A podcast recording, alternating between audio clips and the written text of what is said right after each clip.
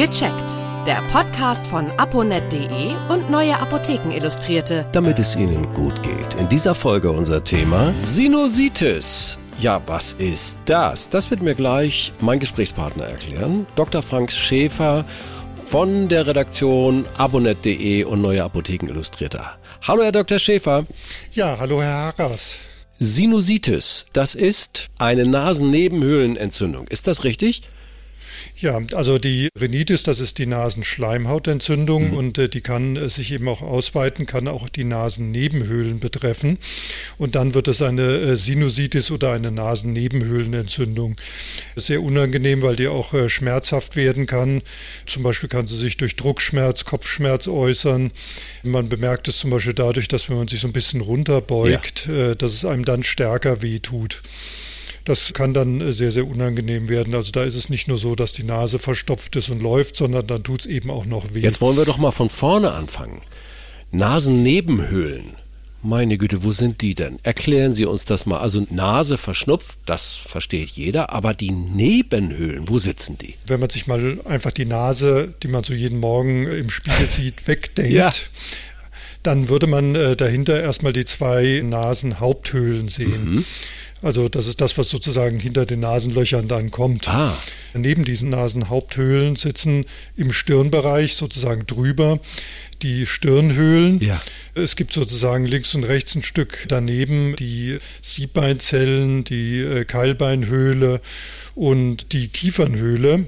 Und äh, das sind luftgefüllte Hohlräume im Gesichtsschädelknochen, die mit Schleimhaut ausgekleidet sind, wie auch die Nasenhaupthöhlen. Soweit wie ich das immer verstanden habe, gibt es ja, korrigieren Sie mich, außer dem Blinddarm kaum so Körperteile, die gar keine Funktion haben. Aber erklären Sie mir doch mal die Nasennebenhöhlenfunktion. Das geht doch, ginge das Naja. nicht einfacher?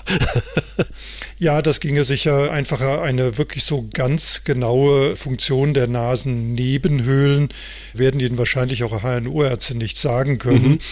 Es sind halt luftgefüllte Hohlräume, die möglicherweise auch dazu führen sollen, dass die Resonanzeigenschaften des Gesichtsschädels, wenn sie halt sprechen, in besonderer Weise äh, beeinflusst werden. Das ist so eine Vermutung. Eine andere Vermutung ist, äh, dass sie auch Teil der Klimatisierung sind oder vielleicht auch eine gewisse isolierende Funktion haben. Möglicherweise machen sie auch den Gesichtsschädel nur leichter, aber eine wirklich klare Auskunft darüber, was für eine Funktion ganz genau die Nasennebenhöhlen haben, gibt es bisher nicht. Okay. Oder ist mir jedenfalls nicht bekannt. Ja. Aber vielleicht wüsste der Hals-Nasen-Ohrenarzt, bei dem äh, die Zuhörer in Behandlung sind, ein bisschen mehr dazu zu sagen. Auf jeden Fall soll doch aber durch die Nase und vielleicht dann auch durch die Nasennebenhöhlen die Luft erwärmt, befeuchtet werden. Insgesamt ist das schon eine ziemlich wichtige Funktion. Richtig, ja. Also die Nasenhaupthöhlen, die haben diese ganz klare Funktion.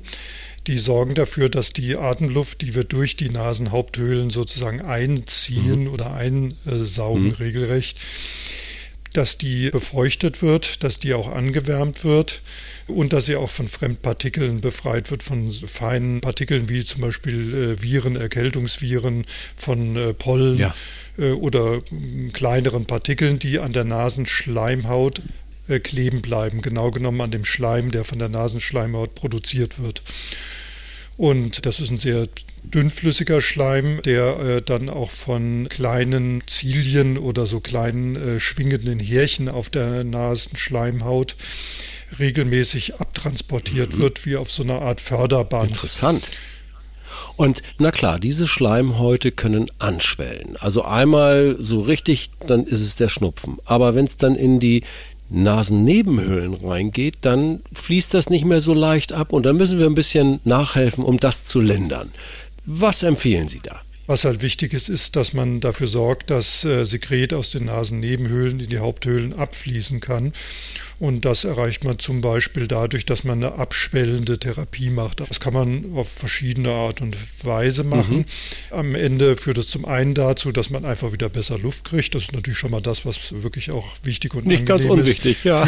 Ja, sollte man bekommen. Sollte einem auch gerade, wenn man dann schlafen möchte oder so, auch nicht zu schwer fallen. Genau. Und dann ist es halt auch wichtig, dass sich halt äh, nicht fortwährend Sekret in den Nebenhöhlen staut, sondern dass es eben aus denen auch abfließen kann. Ich frage mal ganz einfach, das Schnupfenspray, zu dem ich sofort greifen würde, das könnte da an seine Grenzen kommen mit den Nasennebenhöhlen. Es gibt also unterschiedliche Schnupfensprays. Ja. Also es gibt zum einen die abschwellenden Sprays, äh, die Wirkstoffe enthalten, die Einfluss auf die Durchblutung nehmen, die dafür sorgen, dass ähm, die etwas äh, verringert wird, dass die Nasenschleimhäute dadurch dann ja. abschwellen.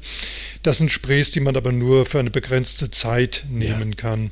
Die sollte man nicht zu lange nehmen, nicht mehr als maximal vielleicht sieben Tage. Okay. Weil sie sonst auch zu einer Austrocknung der Nasenschleimhaut führen und letztendlich sogar am Ende möglicherweise wiederum bewirken, dass es zu einer Dauerschwellung äh, kommt, ah, wenn man ja. sie nicht weiter benutzt, ah, ja. die wiederum dazu führt, dass man wieder erneut diese abschwellenden äh, Nasensprays nehmen muss.